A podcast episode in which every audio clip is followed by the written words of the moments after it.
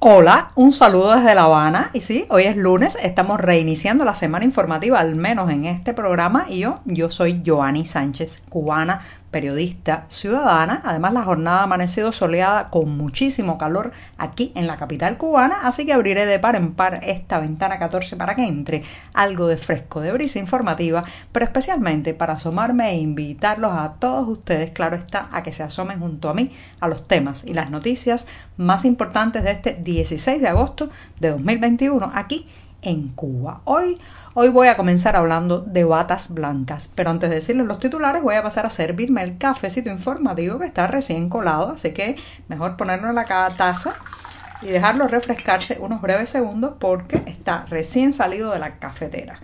Así que mientras el cafecito se refresca, les comento los temas principales de hoy en este podcast. Ya les decía que iba a hablar de batas blancas. Sí, señoras y señores, la rebelión de las batas blancas en Cuba. Ya verán lo que ha ocurrido en los últimos días en la pausa de este programa que tuvimos en sábado y domingo. También la prensa oficial finalmente reconoce lo que ya sabíamos problemas serios con el oxígeno en los hospitales de esta isla. Mientras tanto, el policía que mató a un joven en La Guinera el pasado 12 de julio durante una protesta popular no será juzgado por ese crimen y ya les daré los detalles. Y para terminar, recomendarles un libro, Cuadernos Carcelarios, un volumen para no perderse. Dicho esto, presentados los titulares, ahora sí, ahora sí, como es tradición en este programa, voy a tomar la cucharita y voy a revolver este café que debe haberse refrescado durante unos segundos, pero todavía sigue caliente, amargo, sin una gota de azúcar, como saben que me gusta a mí, especialmente los lunes para despertarme informativamente y siempre, siempre necesario. Después de este sorbito largo para empezar la semana, les recomiendo que pasen por las páginas del diario digital 14ymedio.com y ahí podrán ampliar muchos de los temas que comentaré hoy y la mayoría de las noticias. Y dicho esto, la gran noticia, el fenómeno que tiene la atención noticiosa ahora mismo en esta isla es la rebelión de las batas blancas. Sí, los médicos cubanos han empezado a hablar alto y claro y el detonante, además de más de un año de pandemia, pocos recursos, dificultades para trabajar, ha sido han sido las desafortunadas palabras que comentábamos la semana pasada en este programa del primer ministro Manuel Marrero al que se le ocurrió en una visita al interior de la isla pues minimizar los problemas objetivos y decir que la mayor parte de las quejas de la población y de los pacientes sobre la atención sanitaria en esta isla eran debido a factores subjetivos, a la dejadez, al maltrato del personal médico hacia estas personas. Y bueno, claro está, eso no ha gustado, ha caído muy mal en unos profesionales que llevan meses y meses padeciendo pues ver morir a los pacientes sin poderlos ayudar porque no hay medicamentos, el colapso sanitario, el alejamiento, la distancia de sus familias, incluso muchos de ellos se han contagiado y algunos lamentablemente también han muerto. Pues bien, empezaron a aparecer cartas, declaraciones en las redes sociales de algunos médicos eh, emplazando a Manuel Marrero a que se disculpara con el personal sanitario por haber dicho esas palabras y ya este sábado vimos un video filmado por más de una veintena de profesionales de la salud en esta isla donde aseguran que la culpa de la situación sanitaria, del colapso hospitalario que estamos viviendo no tiene nada que ver con la responsabilidad de los médicos y también emplazan a Manuel Marrero a retractarse, incluso algunos ya hablan de dimisión y de que abandone el cargo de primer ministro. Esto, señoras y señores, es inédito en este país. Recuerden que el sector sanitario siempre ha sido una de las joyas de la corona de la propaganda oficial en esta isla. Incluso fueron los que hace unos años los primeros en ser beneficiados con un aumento salarial, que no significó gran cosa en una isla donde el precio de la vida está por las nubes, pero lo cierto es que ha habido siempre una intención gubernamental, una intención del régimen de mantener contentos al personal de salud pública y también enviarlos a misiones eh, internacionales que saben que dan jugosos dividendos a las arcas del régimen Bueno, pues ese sector que hasta ahora había tenido que soportar palos y muchos palos y las estrecheces económicas sin hablar o pronunciándose muy poco, si acaso en los pasillos hospitalarios a nivel de amigos y de familias, ha empezado a hablar alto y claro. Señoras y señores, esto es un precedente. Esto tiene que ver también con las protestas del 11 de julio, donde la gente probó gritar libertad en las calles y ya no tiene vuelta atrás. Este sector está despertando cívicamente o al menos está expresando cívicamente y así ha quedado evidenciado en un breve video donde más de una veintena de profesionales, entre ellos estudiantes que están haciendo las residencias, e incluso el jefe de la sala de terapia intensiva de un importante hospital de Holguín, la mayoría de estos médicos son holguineros, que ahora mismo es una región muy golpeada por el repunte eh, de COVID-19 en esta isla y por la falta de recursos para intentar salvar las vidas de los contagiados. Bueno, pues este, en este grupo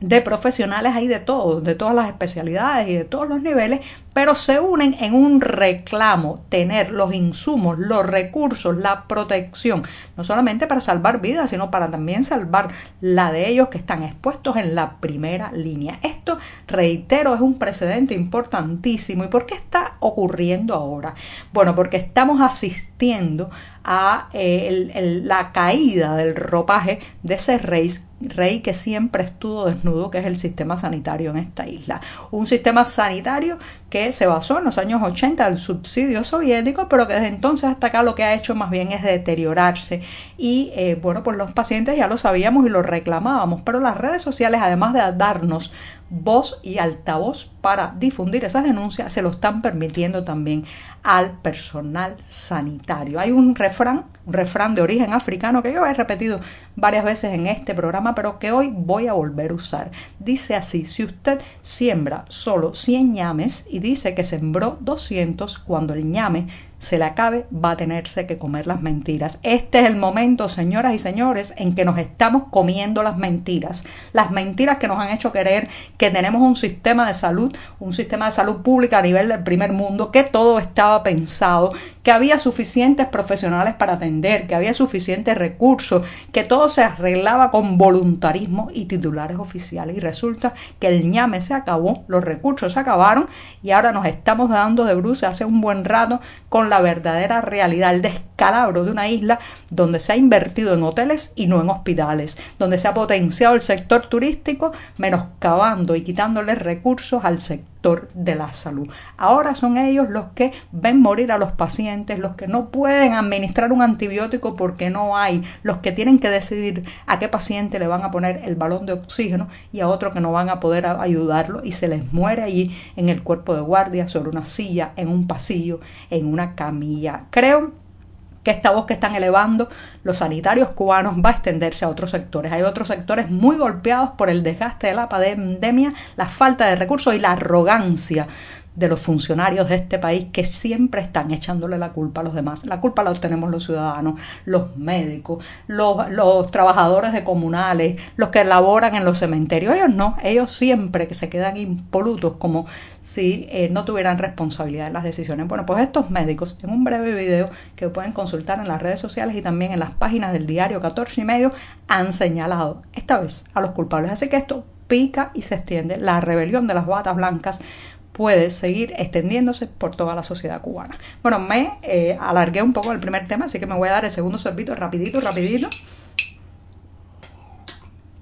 Y la segunda cuestión del día, señoras y señores, está vinculada a lo anterior, es que finalmente, finalmente, después de semanas y días de que los pacientes y la prensa independiente denunciaran que no había oxígeno suficiente en los hospitales y en los centros sanitarios de este país, finalmente las autoridades cubanas no han podido contener más tiempo la información, lo que era un secreto a voces, y han reconocido este domingo la falta de oxígeno medicinal. Atribuyen esa falta a la rotura de una pieza que ha dejado sin actividad a la principal planta productora de la isla. Sí, una, eh, según esto lo ha dicho el ministro de Salud Pública, y entonces está con la paralización de la fábrica de La Habana,